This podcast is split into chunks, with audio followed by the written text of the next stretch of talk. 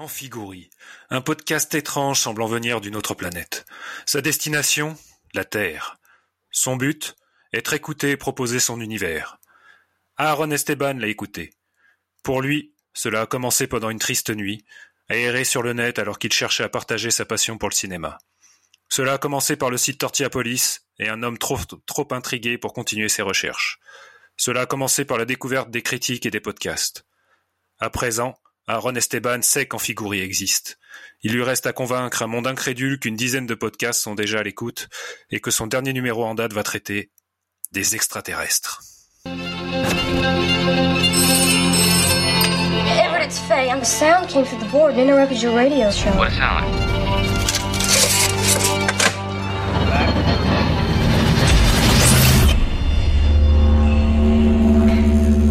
What's going on, Everett?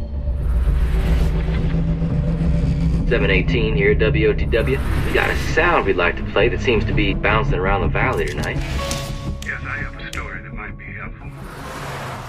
I can tell you what's going on.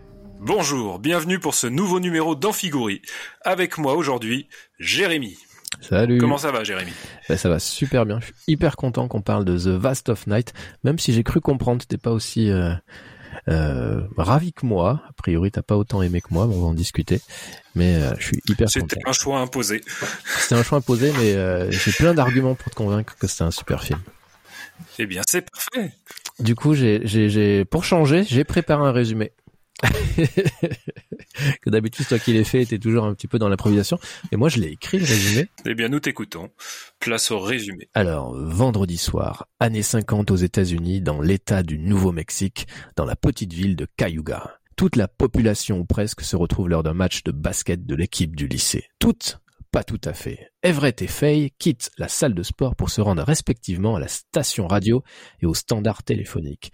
Pas de basket pour eux, la ville est calme, morte, et ceux qui ne sont pas au basket écoutent la radio. Faye, qui s'occupe donc du standard téléphonique de la ville, entend un son étrange qu'elle fait alors écouter à Everett. Intrigué, ce dernier le passe à la radio et demande à ce qu'on l'appelle si quelqu'un le reconnaît. Un appel d'un ancien militaire leur indique qu'il s'agit peut-être de quelque chose d'un autre monde. Ça donne super envie, non? Alors, qu'est-ce que t'en as pensé, toi? Bah, avant de parler du film, faudrait peut-être traiter de son sujet. Donc, les, les extraterrestres, c'est quand même euh, un sujet abondamment traité par le cinéma. Au début, à des fins euh, propagandistes. Là, on est moins dans ce cas-là. Et en plus, la petite particularité, c'est que je trouve que le, le film louche du côté de la télévision abondamment, notamment dès son entrée, son entame. Oui. Il y a un petit côté euh, entre aux frontières, euh, aux frontières du réel ou euh, enfin, au-delà du réel plutôt, à hauteur the limit, c'est la quatrième dimension. Donc ça m'a assez frappé euh, à la vision du film, d'autant qu'on y revient plusieurs fois. Enfin, il adopte ce point de vue télévisuel euh, quelques reprises au cours du film, et j'en j'ai pas trop trouvé le, pas trop su définir la raison de, cette espèce de qui a tendance à nous sortir du film. Enfin, je sais pas quel effet ça a eu sur toi. Oui, c'est bah, le seul, euh, enfin oui, c'est le seul reproche que je fais au film, c'est que je ne comprends pas euh, l'utilisation de de la télévision. Ça apporte rien en réalité euh, au récit. Euh, je pense qu'il veut rendre hommage, je pense qu'il veut donner un état d'esprit au truc, et euh, et oui, en effet, ça ça coupe un peu le rythme, ça sort du film. C'est un peu dommage. Il s'en sert en fait de transition. Hein. euh, Il il l'utilise au début et deux ou trois fois dans le film. C'est vraiment un effet de transition dans son film. Mais clairement, euh, je, pour moi, c'est assez inutile. C'est vraiment le truc négatif du film. Mais je pense qu'on pourrait le remonter, juste enlever ça, et ça serait le parfait, quoi. Mais je me demande si ça démontre pas un peu le manque de foi qu'il a envers son sujet en fait. Il utilise euh, les extraterrestres parce que ça reste un sujet évocateur, mais lui n'y croit pas, et c'est une façon de mettre à distance. Peut-être, mais je, je pense même qu'il a un, un problème avec son film dès le début. Et, euh, c'est son premier film, il faut le dire. Euh, à- Et son seul d'ailleurs, et son seul film. en, en effet, donc euh, citons, euh, citons-le quand même, euh, ce, ce réalisateur dont, dont je ne retrouve pas le dans mes notes.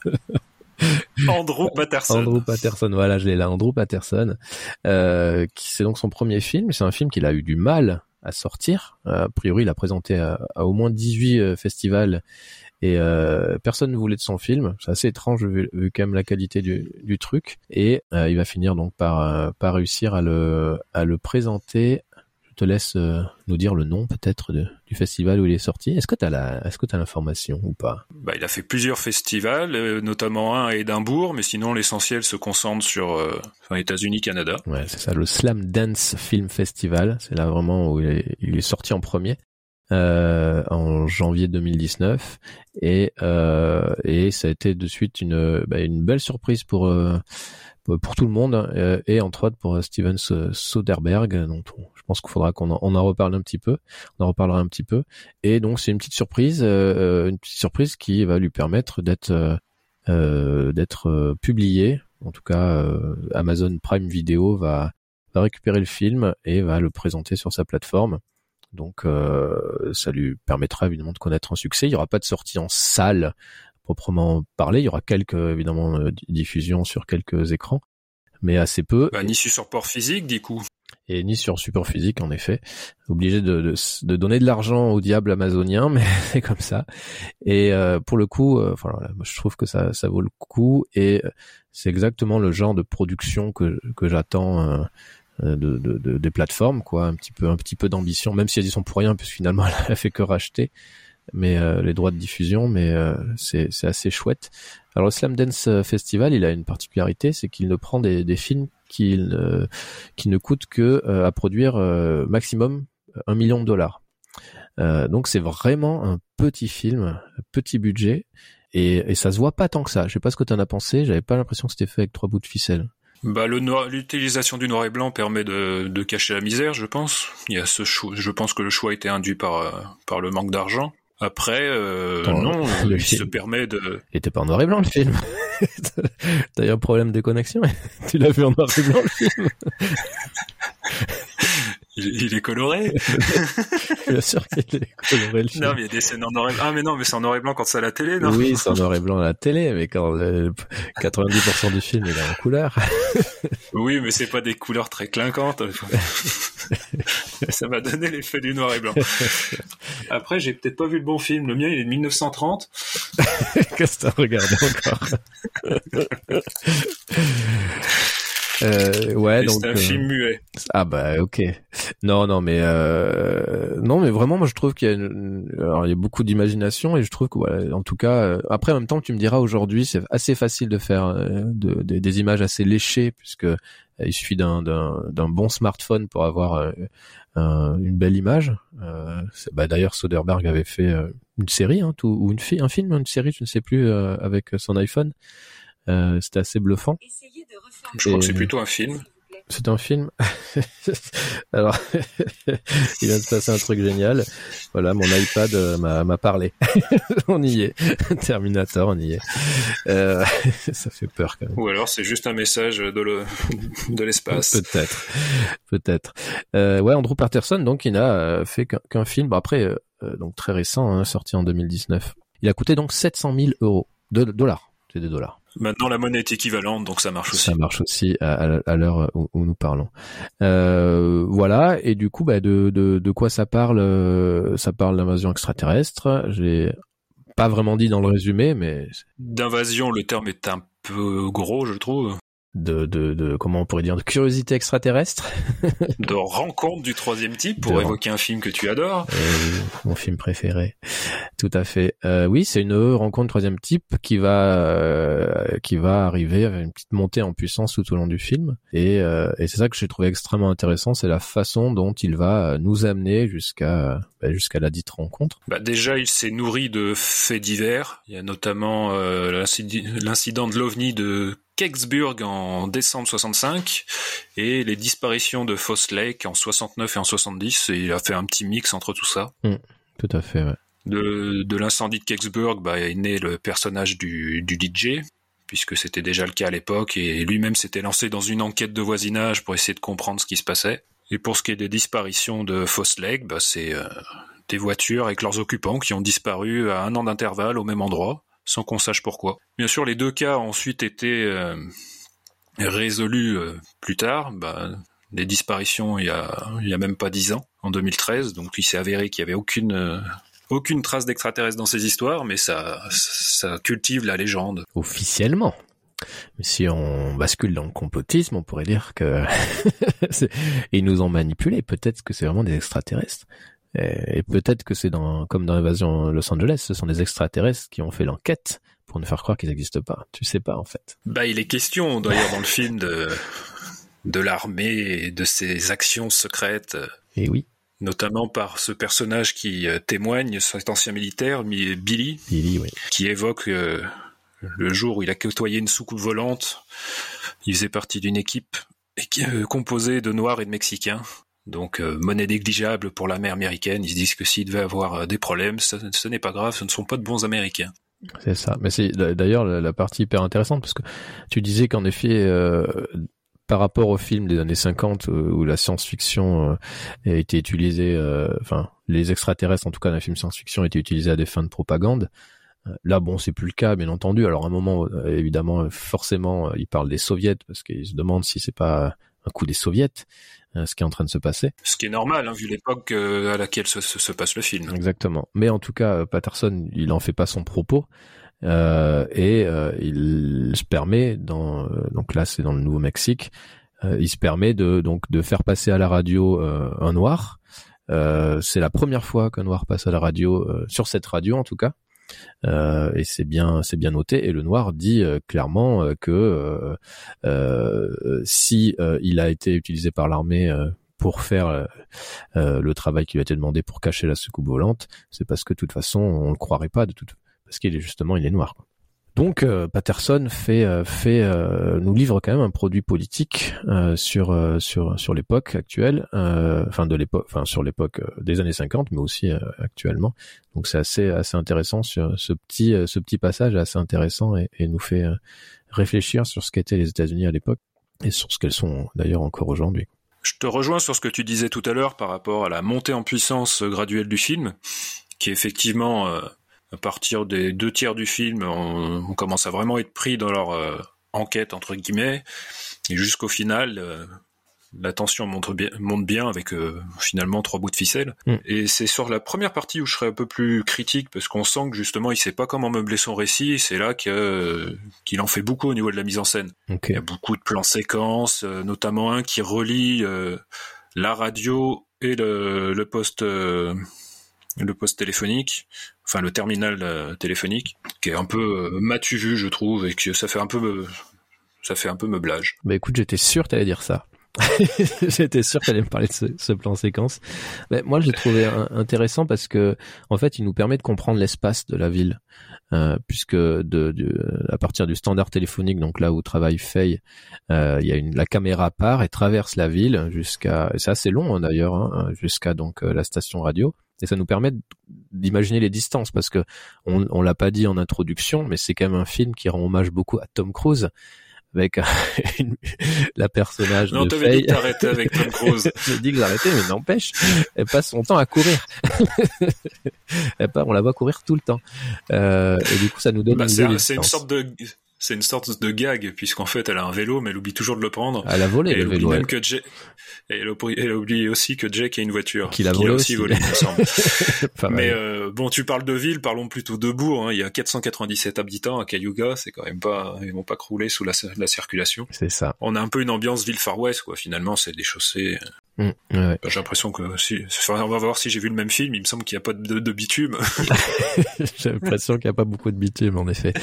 Après, je pense que ce qui rigolo, enfin, il y a quand même un, le fait que c'est pas anodin qu'il y en ait un qui soit opérateur, enfin une opératrice euh, téléphonique et l'autre qui travaille à la radio, ils sont reliés par la communication. Bah comme il est question de communication avec euh, le troisième type, euh, tout ça a un sens. Ouais, complètement. C'est pas, ils sont pas pris au hasard. Enfin, ils sont pas pris au hasard, mais en même temps, ce qui est intéressant, c'est que ça se passe à un moment donné où toute la ville est absente. Ils sont enfermés tous dans un gymnase à regarder un match de basket. Et donc, ceux qui vont pas au basket, c'est un peu ceux qui bah, sont pas intégrés dans la ville, euh, ou alors bah, qui travaillent, donc euh, Faye et Everett en, l'occurrence. Et donc ça c'est intéressant aussi parce que c'est ceux qui, qui écoutent la radio, donc ce sont un petit peu les laissés pour compte, c'est ceux qui appellent, etc. Ils font pas partie euh, de la communauté. Après, on n'est pas sûr que ceux qui appellent soient du, soient de Cayuga. Ça peut, ils peuvent émettre dans un cercle un peu plus large. Alors Billy, ouais, c'est la longue distance. Je suis pas sûr s'ils nous disent exactement. Je rappelle pas s'ils nous disent d'où il appelle le, celui qui témoigne donc de- de- dans l'armée. Mais la, la, la, la vieille femme qu'ils qu'ils vont rencontrer, euh, qui raconte son histoire, euh, voilà, c'est quelqu'un qui est un peu euh, qui est un peu marginal, euh, à la marge en tout cas. Bah, disons que pour elle, elle les a, enfin, elle, elle est convaincue de l'existence des extraterrestres et pour cause, puisqu'elle dit les avoir vus. Et il me semble qu'elle euh, établit une hypothèse comme quoi ils, se- ils apparaissent toujours quand euh, la majorité de la population se trouve à un match qui est, et qu'il y a des personnes isolées. euh, Ouais, complètement. Qui donc elle, elle a perdu euh, son, son fils a été euh, été euh, kidnappé, enlevé par les extraterrestres, dit-elle. Euh, même si elle est, elle pas crue par personne, d'ailleurs même par les personnages. En tout cas, Everett la veut, pas la croire. Bon, il finira par la croire éventuellement, vu la, fin. mais euh, mais moi j'ai beaucoup aimé le début en fait. Je, le trouve, euh, je trouve assez passionnant la façon dont il nous fait entrer dans le film et les personnages, qui, est- qui est assez bizarre. Enfin, c'est assez, c'est assez peu commun ce genre d'entrée. Bah, Everett apparaît immédiatement antipathique. En tout cas, je l'ai, je l'ai ressenti comme ça. Ouais, il est chiant lui. On sent le, le gars imbu de lui-même euh, qui se, qui s'estime supérieur à quasiment l'ensemble de la, com- de la communauté. Il se permet même de désigner à, à Faye les individus qu'il faut éviter parce qu'ils sont d'un ennui mortel. Ouais, ouais. Et puis il prend le trombone d'un d'un musicien et lui, il lui, il lui cache. Enfin, euh, non, il est pas, il est pas sympa, mais en fait, ce que j'apprécie, c'est la façon dont il, euh, le, le réalisateur ne, nous pose le sujet et il nous pose les, euh, les rapports qu'il y a entre euh, Faye et Everett, euh, leur relation, et euh, à, à travers euh, bah, une longue conversation sur, euh, bah, sur le son, parce que c'est vraiment un Bah, film autour sur, d'un microphone. Voilà, autour d'un microphone, elle est contente, elle a un nouveau microphone, elle peut, un nouveau enregistreur, un nouvel enregistreur. Du coup, mise en abîme puisqu'on a eu ce- cette conversation juste avant d'enregistrer. Exactement. On avait quelques petits soucis de son. Et puis il y a ce, passage extraordinaire où quand ils finissent par euh, s'éloigner vraiment de la salle pour aller respectivement à, à, leur, à leurs emplois, il y a cette conversation sur le futur qui est, assez euh, extraordinaire, qui est hyper intéressante. Euh, sur qu'est-ce que va être le futur, comment les, êtres humains vont vivre, etc. Donc du coup, ça nous pose dans le sujet, Euh, mais c'est vrai que ça sert à rien en fait Et dans l'époque. et dans l'époque, et ça sert à rien. Euh, et- mais euh, je trouve ça assez fascinant. Si, enfin, si, ça sert quand même parce qu'ils se rejoignent dans une certaine ironie, mais qui prend toute sa dimension lors du final. Puisque ce sont deux personnages qui se rejoignent sur deux choses, l'envie de, de, communi- de communiquer, d'être un peu dans, la, dans le journalisme, on va dire, et surtout par leur envie de quitter ce bled. C'est vrai. Vœu qui sera peut-être exaucé à la fin du film. On va spoiler parce qu'il faut qu'on parle de la fin à tout prix, qui est, qui est, qui est assez intrigante. Euh, J'aimerais savoir comment tu, qu'est-ce que t'en as pensé toi. Euh, donc voilà. Et euh, et donc, euh, alors c'est, c'est euh, quand je me suis intéressé au film, j'ai pas mal lu et je me suis posé que- que- quand même pas mal de questions sur euh, la réalité un peu historique du truc parce qu'on voit donc moi j'étais assez euh, stupéfait de voir comment ça fonctionnait un standard téléphonique à l'époque puisque bon, je m'étais jamais intéressé hein, désolé et on la voit là avec tous ces avec tous ces fils passés d'un d'un coup de fil à un autre c'est euh, assez génial et en plus elle est capable de faire des enregistrements euh, des conversations c'est enfin voilà c'est les années 50 hein. enfin il y a, je sais même pas ah, il y a à peine la télé je pense aux États-Unis euh, enfin on imagine qu'elle existe déjà mais les gens vraisemblablement ils Il préfèrent y a la télé, oui, mais elle n'est pas popularisée c'est encore. ça. on- Ils, passent- ils préfèrent encore la radio. Et je trouve ça assez fascinant pour le coup, euh, cette, euh, ouais, ces, ces détails techniques et qu'on a tout le long du film. C'est vraiment euh, une, ode comme ça, euh, j'ai envie de dire, au son à la radio et, au téléphone, j'ai envie de dire, euh, et au développement de la communication. C'est ça. Le fait de pas avoir de budget, donc de pas pouvoir forcément montrer des choses extraordinaires, bah, ça les a fait se concentrer sur euh, sur le son et c'est beaucoup plus efficace dans un sens, ce qui rejoint un peu les propos du réalisateur qui déclarait à l'époque que l'émerveillement et la curiosité sont plus puissants que tout ce qu'on peut imaginer comme point d'intrigue ou réponse tangible. Et le film rend bien compte de ça, effectivement. On part de pas grand-chose, des fois un bruit euh, s'avère plus effrayant que si on voyait un monstre ou un extraterrestre avec euh, sa difformité ou autre. Et c'est là-dessus que que se construit le film et que monte la tension. Et pour le coup, là, c'est plutôt réussi. Ah, mais t'as aimé alors en fait. J'ai monté, j'ai aimé l'évolution, même si le début est assez euh, assez long euh, à se mettre en route et on voit juste le Andrew Patterson qui disent, vous voyez, j'ai des qualités de metteur en scène, vous voyez, vous pouvez me donner un autre budget. Ah, toi tu vois les choses comme ça. Bah après tout, il arrête de s'en priver, c'est une carte de visite aussi, hein, c'est un premier film, il est pas sûr d'en faire un autre, Ouais, bah autant alors. montrer ce qu'il pro, ce qu'il ce qu'il vaut. Alors c'est marrant parce que du coup, euh, je sais pas si t'as as remarqué, il ne s'est pas crédité. Il n'y a pas son nom, euh, il n'y a pas écrit réalisé par, euh, par Peter Il a un pseudo, James Montag ou un truc comme ça, mais Ouais, le mais truc, bah, si, on, le- son nom. si on le sait que c'est pas lui, c'est que voilà, on peut plus garder de secret dans, à notre époque, donc euh, c'est ça. c'est presque un nom de plume, mais bon.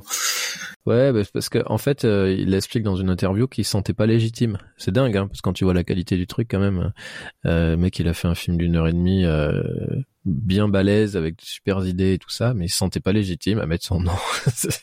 c'est assez dingue quand même. À mon avis, il a dû piquer le scénario, quelqu'un, ou, ou, dupliquer, ou dupliquer le film dont je parlais tout à l'heure, qui était en noir et blanc, tu vois. Ah, peut-être.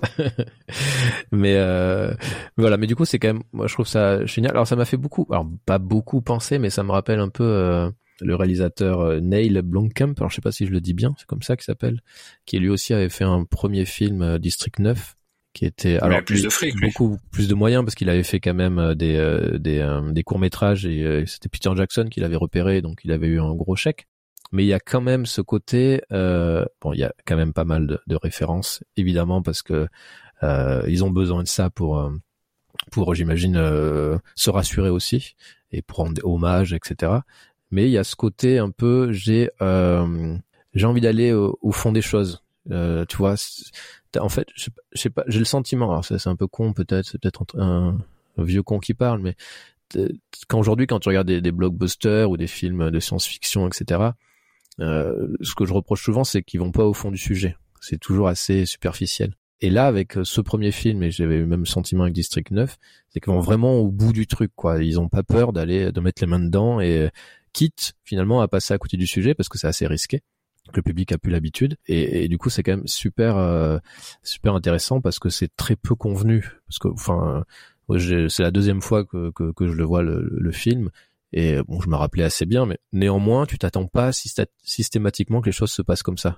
Les personnages, ils, ils ont des réactions qui sont pas toujours convenues, ou celles qu'on peut euh, attendre ou qu'on voit trop souvent dans, dans les films. Donc ça, j'ai trouvé ça que c'était euh, assez malin. Et euh, mais peut-être le fait que ça soit un premier film et qu'il avait cette liberté-là avec ses 700 000 dollars de faire ce qu'il voulait aussi, quoi. Bah, je pense qu'il y a peut-être euh, une concession à l'époque, entre guillemets, avec euh, le rôle euh, de fait Crocker, puisqu'au final, cette petite gamine qui a l'air d'être complètement sous la coupe de Jake Horowitz au début, c'est un peu l'élève face à son maître, prend de plus en plus d'initiative à la fin, et c'est même elle qui devient moteur de l'action sur la dernière partie. Alors, faut juste euh, pour que ça soit clair pour les gens, euh, Jake Horowitz, c'est donc euh, l'interprète d'Everett. D'Everett. Euh, et donc du coup, ouais, alors il y a, y a, y a vraiment euh, deux personnages. euh, Je connaissais pas du tout. Alors c'est des petits, c'est des jeunes acteurs, hein, euh, mais ils sont assez, euh, assez surprenants. Ça marche bien leur duo. Euh, ils sont bien dans leur rôle, euh, même si on peut dire quand même que Sierra McCormick, hein, qui joue Faye, la deuxième partie du film, elle commence à être un peu euh, à parler très fort. hein. Elle a tendance un petit peu s'exprimer euh, violemment, euh, à crier un peu. Quoi. pour que Everett l'entende. C'est vrai que ça vient un peu euh, euh, scrimant euh, pour le dire comme ça le- son, son jeu mais c'est normal après tout enfin je sais pas si c'est normal mais ça c'est un peu euh, c'est peut-être la l'idée euh, qu'on que se fait trop Hollywood si on peut dire que c'est un film hollywoodien je sais pas trop mais de, de- des rôles des femmes dans les films euh, où il y a un peu de tension et d'horreur où il faut qu'elles se mettent à crier Voilà, c'est un peu le truc où on se dit c'est dommage c'était pas obligé euh. Ça m'a pas, ça m'a pas marqué, ça pour le marqué, Enfin, dans ma version, elle était plutôt silencieuse. C'est vrai, t'étais sur un film muet. mais euh, voilà, mais au voilà, c'est un petit peu criard parfois, mais au final, euh, ça va, c'est, ça reste euh, acceptable, j'ai envie de dire quoi. Euh, donc ouais, je parlais qu'il y avait plein de, de références. Euh, t'as- t'en as noté, t'en as, t'as noté quoi toi comme référence? Alors t'as parlé de Twilight Zone, euh, t'as parlé de, alors t'as parlé aux frontières du réel? Non, au-delà. Non, pas aux frontières, euh, au-delà du réel, en fait, Outer the Limits, la série qui commençait justement sur un écran de télé. On avait une voix off qui disait euh, l'image va se brouiller, donc c'est pour ça ça m'a fait évoquer ça le début du film. Ok. Oui, parce qu'aux frontières du réel, c'était la version française d'X-Files. C'est ça, Oui, hein, oui, si je me rappelle. Euh, bon, après, on peut toujours dire qu'il y a... Dès qu'il y a des extraterrestres, on peut penser à X-Files de toute façon. hein, euh, Bah, le film pourrait être un point de départ d'un épisode d'X-Files si on va par là. Mm. Mais sinon, euh, il n'y a pas de corrélation. Euh, bon, après, il y a évidemment euh, une belle corrélation avec euh, Rencontre du troisième type. C'est indéniable de, de Spielberg. Euh, mais il n'y a pas que ça. Il y j'y avait un. À mes, alors moi j'ai vu euh, qu'il y avait pas mal de choses qui, euh, enfin pas mal de choses, j'en sais rien, mais ça m'a fait penser à Zodiac aussi. De, je viens de perdre son nom. De David Fincher. David Fincher, voilà. Ou euh, euh, avec le, le, le jeu des téléphones.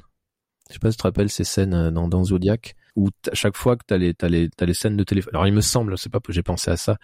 T'as as les scènes de téléphone, mais t'as toujours qu'un point de vue. Et ça m'a fait penser à ça avec avec euh, avec Faye. On a toujours que son point de vue euh, dans les dans les scènes de téléphone. Je me suis demandé si peut-être faudra-t-il que je revoie Zodiac parce que je peux me tromper. Mais ça m'avait marqué. Mais quand tu dis son point de vue, même quand elle, euh, elle communique avec Everett, Sauf là, ouais, justement. Quand elle communique avec les gens, euh, avec euh, avec les gens qu'elle connaît pas ou ceux qui amènent du du du, du mystère en fait. oui, mais ça, je pense que c'est un parti pris euh, normal, enfin logique. Ça fait, il n'y avait aucun intérêt à voir les interlocuteurs euh, chez eux en train de téléphoner. Quoi. Ouais, mais il y a beaucoup de films, on le voit. Parce que, parce que juste, oui, mais c'est peut-être des personnages qui ont de l'importance. Là, en l'occurrence, Billy, il me semble que c'est pas amené tout de suite que c'est un militaire noir. Ça arrive dans le dialogue. Donc, si on l'avait montré à l'image, ça aurait été inventé. Donc, ça fait partie aussi d'une construction euh, pensée, à mon avis. Mais par exemple, la, la vieille femme quand elle appelle, on la voit pas. Quand c'est les amis, quand elle appelle sa famille, non la babysitter, pareil, on la voit pas.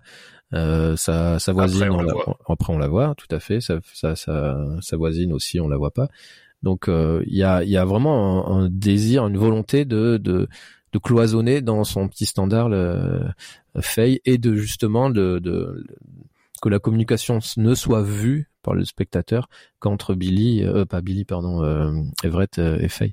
Mais bon, je sais pas, ça m'a fait penser à ça. Euh, je sais pas pourquoi. ça aurait aéré le, le huis clos qui s'insère entre eux, en fait. Ouais. Enfin, qui, qui se construit. Là, du coup, euh, si tu montrais les interlocuteurs, t'aurais cette tension qui perdrait en importance. Et après, il faudra recommencer de zéro, alors que là, ça monte toujours. Et finalement, c'est certains personnages comme euh, Mabel, la vieille dame, ou la babysit babysitrice, babysitter, on les voit plus tard. Et à un moment où ils sont vraiment en pleine, en pleine tension. Ouais, mais c'est ça qui est un c'est ça que j'ai aimé du coup ce, ce choix de réalisation euh, je l'ai trouvé assez euh, assez pertinent pour le coup c'était c'était assez chouette. Euh, après bon évidemment on peut penser à plein plein plein de films euh, euh, de, de, de science-fiction euh, mais euh, finalement c'est quand même un film qui a sa propre identité. C'est pas un film qui cherche juste à faire euh, des appels du pied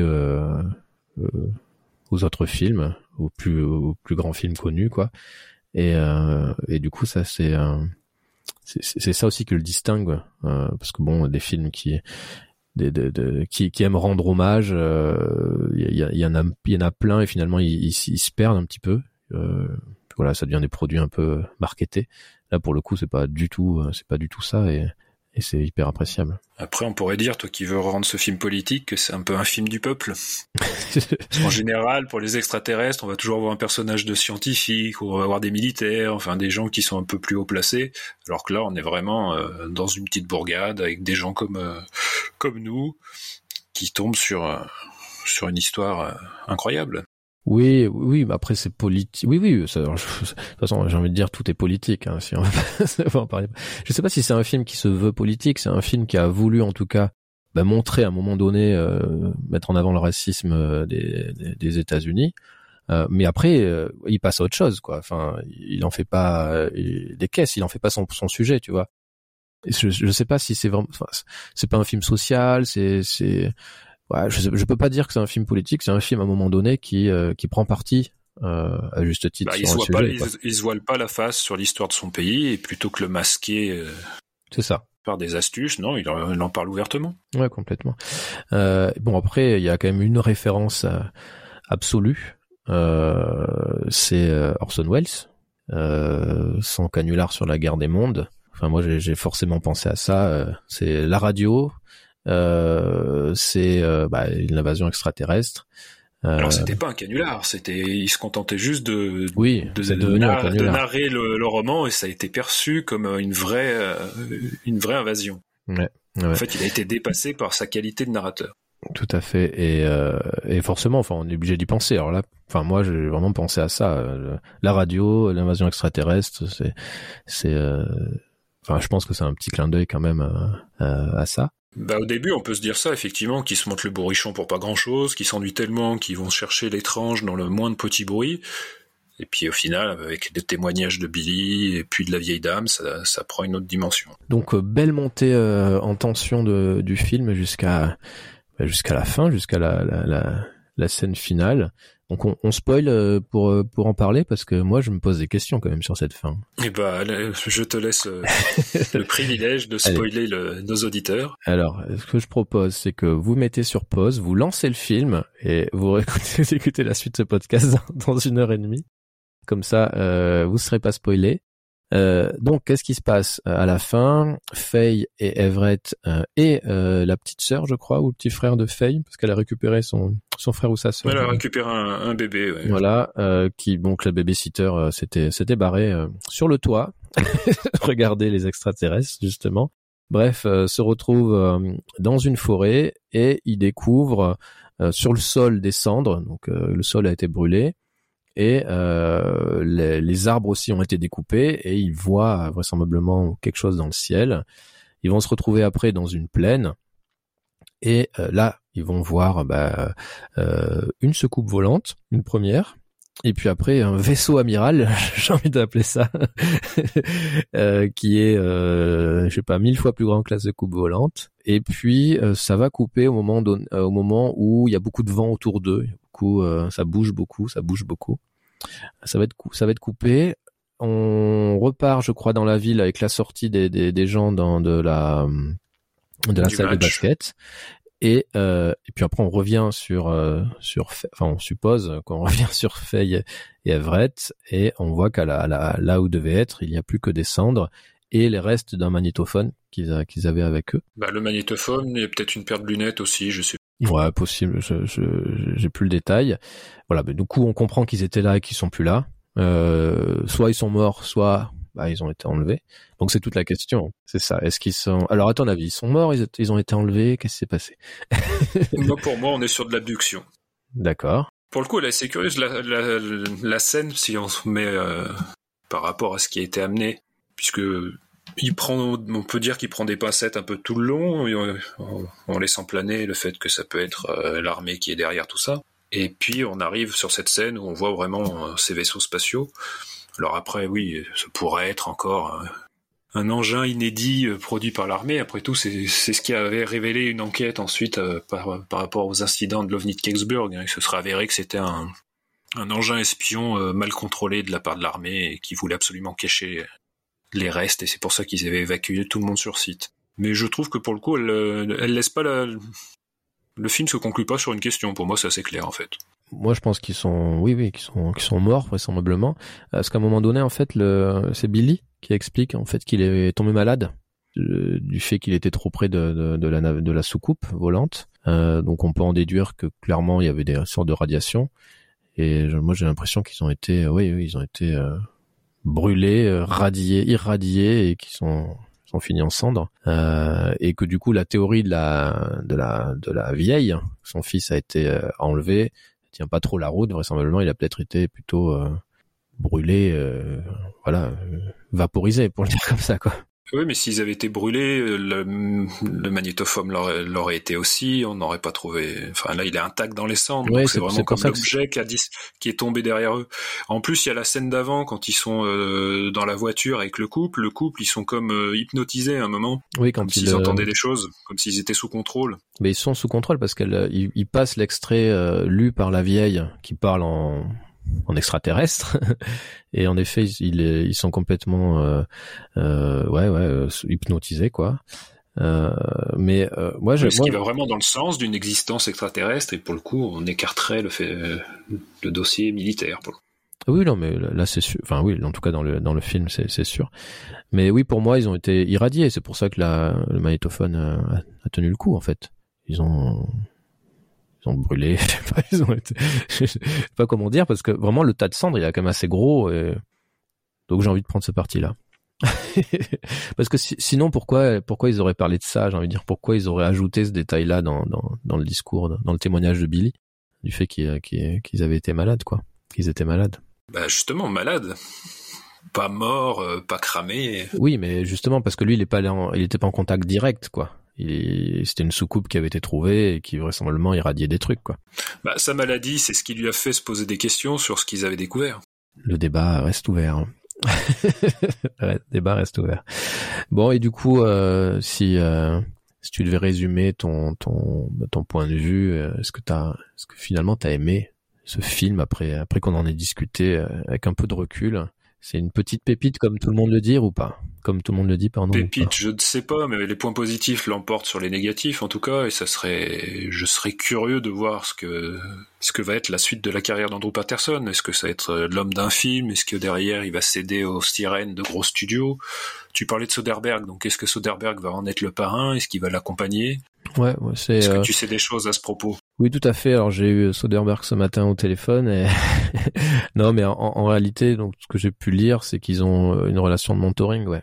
Euh, donc euh, Soderbergh veut l'aider euh, vraisemblablement. Donc euh, alors après, dans quelle mesure C'est un peu compliqué le système hollywoodien. C'est pas lui qui va financer les, les, films et tout ça, mais en tout cas, il va le conseiller certainement sur sur ses choix. Euh, a priori, il aurait quand même fait un film qui, entre temps, là, entre 2000, euh, c'est quoi, 2018, 2019, je sais plus et aujourd'hui 2019 mais euh, il euh, Moi, j'avais rien vu justement, même pas un projet, même pas un truc en production. ouais j'ai- lu qu'il voulait pas encore le sortir avant son autre projet. Enfin c'était assez assez bizarre. Euh, j'ai pas très bien compris pourquoi mais j'ai clair enfin le sentiment qui qui se dégage de ça c'est que il a pas envie de se planter. Il a clairement pas envie de, de sortir un film tout pourri euh, et euh, et justement devenir le, le- le réalisateur d'un film. Euh, ce qui est sûr c'est que ouais il a une relation avec Soderbergh euh, donc il apparemment il s'appelle assez assez souvent, il parle il parle beaucoup, il lui donne des conseils. euh, donc euh, donc c'est cool. Euh, mais après bon là Soderbergh c'est pas non plus euh, enfin dans le système hollywoodien c'est un peu un ovni aussi Soderbergh. Donc mais c'est d'ailleurs ce qui est intéressant chez Soderbergh. Peut-être qu'un jour on pourra en parler. Mais donc euh, voilà je suis pas sûr que ça c'est lui qui pourra lui ouvrir toutes les portes euh, les, les portes des grands studios. Mais bon à, à, à voir. euh, Les grands studios, voir. non, mais il peut déjà le produire. Je pense qu'il a sa propre maison de production, Steven Soderbergh. Puis comme il alterne les projets télé, cinéma, au pire le mêler à un projet télé pour commencer. Enfin, il y a plein de, possibilités. Il y a plein de possibilités en effet. Euh, mais oui, ils ont noué une, relation parce que ouais, Soderbergh avait euh, tenu à le, rencontrer tellement il avait euh, aimé son film. Et ce que je comprends, moi c'est clairement le genre de film qui me parle beaucoup. J'aime beaucoup le ouais le blabla en début de film, alors qu'en général c'est un peu ça pourrait vite me sortir du film mais euh, je trouve que ça sert bien le l'état d'esprit, ça sert bien l'ambiance. C'est quand même un film d'ambiance, hein, on, on l'a pas dit, mais je trouve qu'il y a c'est un film qui, qui dégage une, une ambiance hyper intéressante, Entièrement nocturne d'ailleurs. entièrement nocturne et entièrement en temps réel euh, aussi. Euh, donc ça c'est aussi assez intéressant. Donc le, vraiment le film il dure le temps du match de basket, donc faut que ça aille vite et, et Au c'est final, on sait pas s'il y a eu des prolongations. on sait, on sait même pas qui a gagné d'ailleurs, je crois. hein.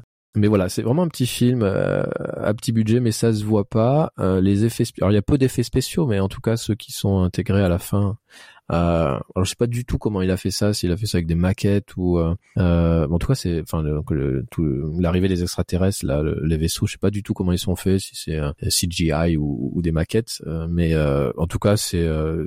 très très bien fait euh, et ça nous sort pas euh, bah, de, de, de- du design du film et euh, ouais après le, le, point faible enfin le truc négatif c'est c'est cette transition que je comprends pas très bien euh, celle dont on parlait où on a une elle passe en noir et blanc et on a une vue sur une télé qui nous montre le film D'où ma méprise.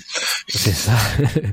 Donc du coup, c'est vrai qu'on se dit, bah, quelqu'un regarde, euh, des gens regardent, euh, mais on sait pas qui, on sait pas quoi, et ça, ça apporte rien au récit. C'est vraiment le truc un peu, euh, j'ai envie de dire un peu naïf du film, euh, naïf d'un premier film. Il a envie de faire quelque chose, mais euh, ça sert pas quoi. Puis en plus, il y a cette inscription au début sur l'écran télé. Ça commence par le ciné paradoxe. Alors, on sait pas trop. Est-ce que c'est c'est pas le nom de la maison de production C'est je sais pas. on sait pas trop à quoi il fait référence le ciné paradoxe. Pour ça, je me dis que dès le départ, et on dirait qu'il essaye de mettre une distance pour finalement assumer son sujet jusqu'au bout.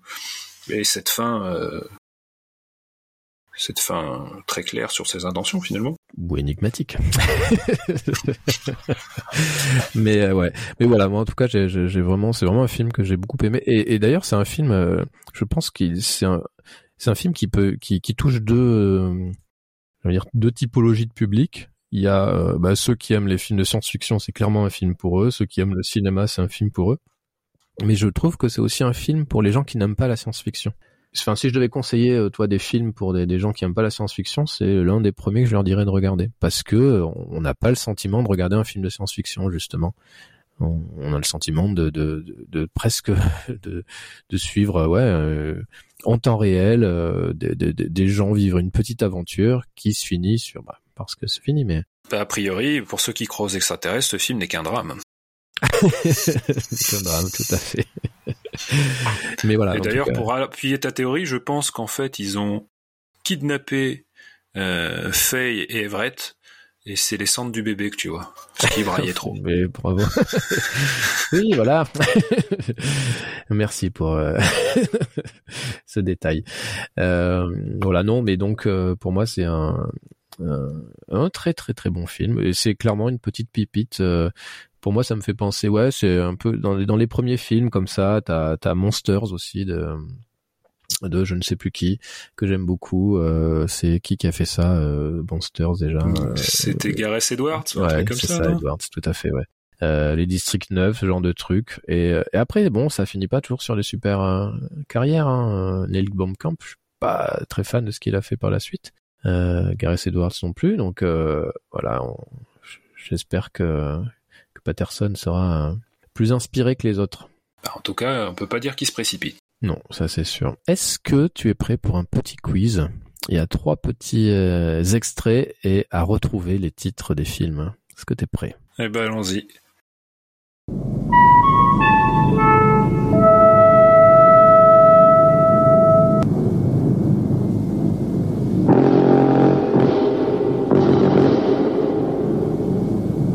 C'est très très très facile. Dans quel euh, dans quel Ah, je croyais que c'était le, c'était le jingle.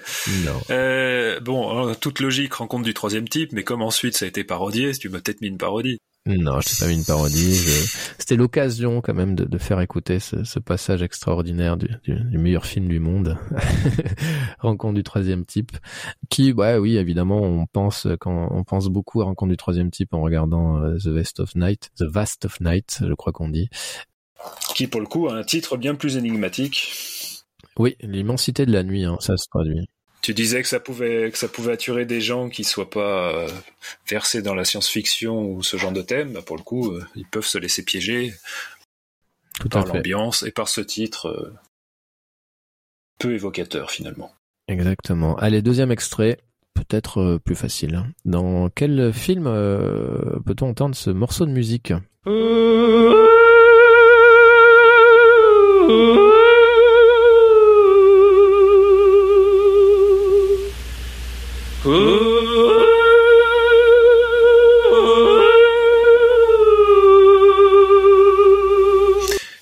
Mars Attacks de Tim Burton, futur lauréat du prix Lumière cette année d'ailleurs. Euh, donc tu vas aller le voir, euh, tu vas aller le rencontrer Euh, Il y a peu de chances que je le rencontre, mais au moins il sera dans le coin euh, tout un week-end. D'accord. Euh, et est-ce que euh, tu te, est-ce que tu connais le nom de de la personne qui fait que je ne sais pas faire bien sûr. C'était pas un Frankie quelque chose C'était Slim euh, Whitman.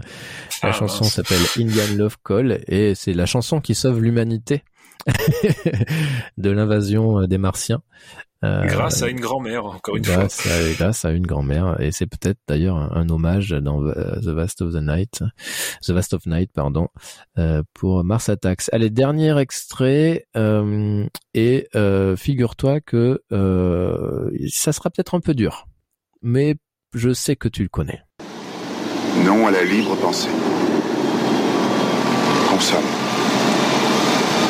Fermé, vendu. Regarde la télé, dors 8 heures par nuit, amuse-toi le jour.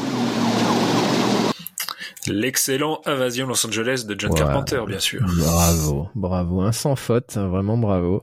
Euh, Et bravo à toi de simple. pas nous avoir mis de film de Tom Cruise. il a failli y avoir.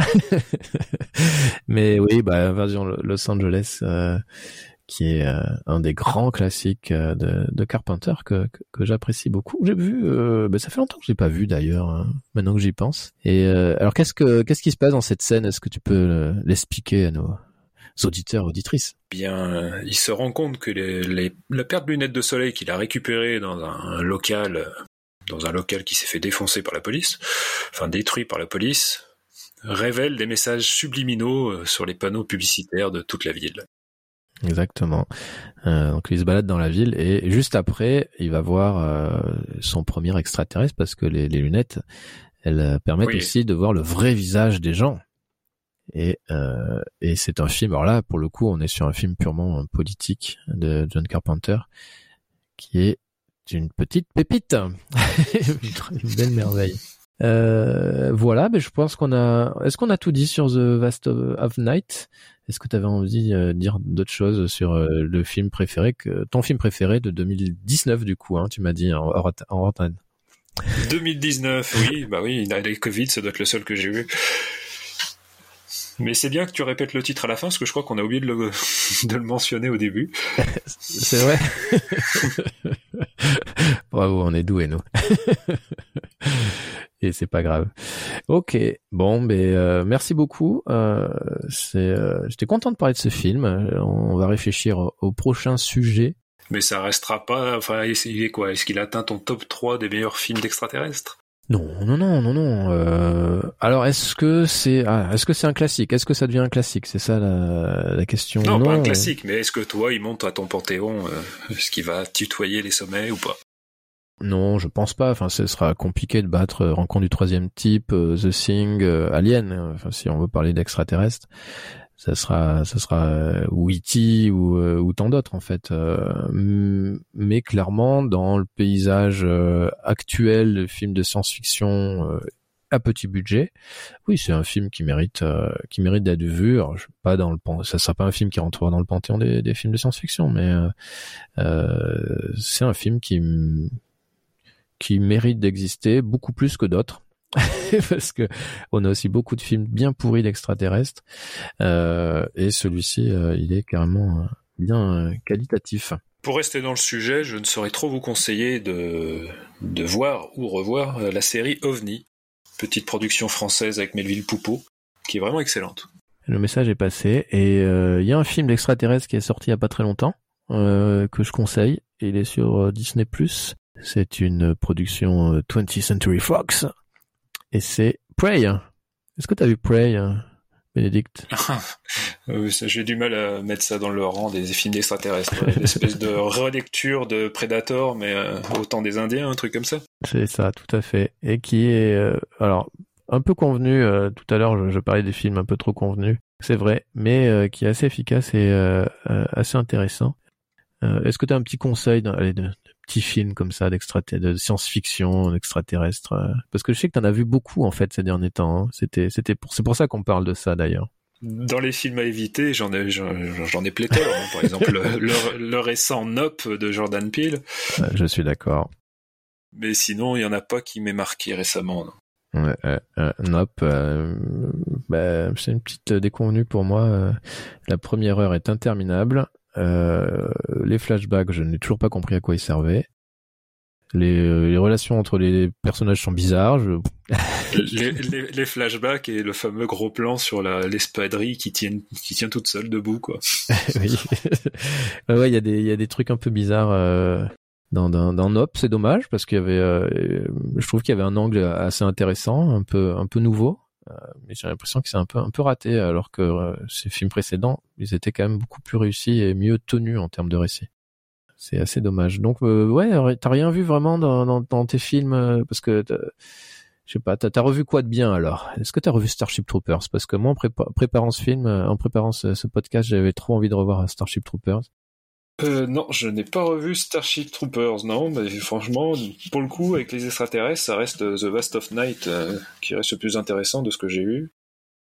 Ok. Parce que sinon, euh, après, World Invasion, Battle Los Angeles, c'est une ode aux Marines, alors après, aimera qui, qui, qui aime les soldats, hein. Ouais, tout à fait. Qu'est-ce qu'il y avait d'autre? La cinquième vague, bon, bah, ça fait écho un peu à ce qu'on a vécu le Covid, mais en mode pas intéressant. Ouais. Independence Day, c'était déjà pas bon à l'époque, il n'y avait pas de raison que ça devienne que la patine du temps la- Oh, t'es dur. l'améliore. T'es dur. Et alors, est-ce que t'as vu Premier Contact du coup? Parce que euh, on a parlé de, de rencontre du troisième type. Là, il y a un contact aussi. euh, Ah, Denis Villeneuve Ouais. Oui, oui, je l'ai vu, oui. Avec ces extraterrestres en forme de test de Rorschach. Et alors, du coup, est-ce que qu'est-ce que tu penses? Est-ce que tu fais partie de ceux qui aiment euh, le cinéma de Villeneuve ou, ou t'es comme moi euh, ça, te, ça te laisse un indifférent? Alors, Villeneuve, mais là, on dévrie vachement du sujet. Villeneuve, j'aime son film The Prisoners, Ouais. avec Jack Gyllenhaal et Hugh Jackman. Eh oui, tout à fait. Et, et puis c'est tout. C'est déjà euh, pas mal. Hein. Moi, Sicario, j'avais bien aimé aussi. Euh, mais en effet, je, sinon, je trouve que c'est un cinéma un peu euh, plan-plan, un peu plat-plat. Mais oui, on, on s'écarte du sujet. Euh, et d'ailleurs, on va, on va peut-être s'arrêter puisqu'on n'a pas de conseils de films récents de qualité à donner. En tout cas, moi, je n'en ai pas. Ouais, ben moi non plus. hein, je réfléchissais dans les films récents. Ad Astra, il y a pas de, y a, je me rappelle pas s'il y a des extraterrestres dans Ad Astra. Euh, ça m'a pas Hmm, marqué s'il y en a. Alors il y a, il y a Moonfall. Il y hein. a, il y a qui? Il y a Moonfall qui est sorti cette année. Euh, Ah oui, de, de, de l'ami Roland Emmerich. Bah oui, comme t'en parles. Donc qui est vraiment une... très nul. Mais il y a des oui. extraterrestres. Bah oui, il y a des extraterrestres là, ouais, tout à fait. Sur la Lune. Euh, donc c'est très nul. Euh, non, Ah mais moi non plus. hein. Il les avait pas fait fuir bien loin avec Independence Day. Ouais. Et sa suite. ça. Et il y a une suite d'ailleurs, Independence Day, que, qui est fortement indispensable. Non, euh, j'ai pas beaucoup de, j'ai pas non plus trop de conseils euh, sur les, en récent, bien entendu, sur euh, des films à voir. Et Beyond Skyline, c'était pas bon. Euh, je, je crois qu'ils en ont fait une trilogie d'ailleurs. euh, c'était pas génial. Euh, ouais, Battle Los Angeles, oh là là, c'était pas bien non plus. Si, après t'as Edge of Tomorrow, euh, pour citer euh, Tom Cruise, bien sûr, qui est qui est super cool. Euh, mais sinon, euh, Mais sinon, seulement euh, parce qu'il y a Bill Paxton. Tout à fait. Euh, mais sinon, c'est pas génial euh, le cinéma euh, de- d'extraterrestres ces derniers temps. Euh, c'est pas hyper intéressant. Donc, euh, revoyez les, les vieux classiques. Euh, ça sera toujours plus intéressant. Et entre entre autres, un de mes un film que j'aime beaucoup et qui est assez peu connu, c'est Enemy. Je sais pas si tu l'as vu toi, Enemy. Tu parles euh, là, avec Dennis Quaid et Lou Gossett Jr. C'est ça de Wolfgang Peterson. Petersen, pardon. Voilà que j'aime. C'est gentil, c'est gen- c'est gentil. C'est un peu le duel dans le Pacifique. euh, c'est duel dans le Pacifique, mais euh, dans l'espace. C'est ça, 1985. Ça c'est cool. Mais non, sinon j'ai. Après, hein, vous avez tous les euh, tous les Marvel, hein, évidemment, euh, mais qui sont voilà, qui sont ce qu'ils sont. mais non, j'ai pas j'ai pas trouvé. Hein. En préparant le truc, je dis putain, on va quand même leur trouver des des des petits conseils de, de films à voir, mais désolé. C'est au-delà de nos, nos compétences là pour le coup. Donc si vous avez des idées, vous n'hésitez pas à nous à nous écrire. Ce sera avec plaisir. Voilà, même Annihilation euh, qui a été fait récemment là, euh, qui est sorti sur Netflix, c'est pas bien. Euh, Ah, d'Alex zut, Garland. bah, écoute, on, on verra, je le verrai quand même.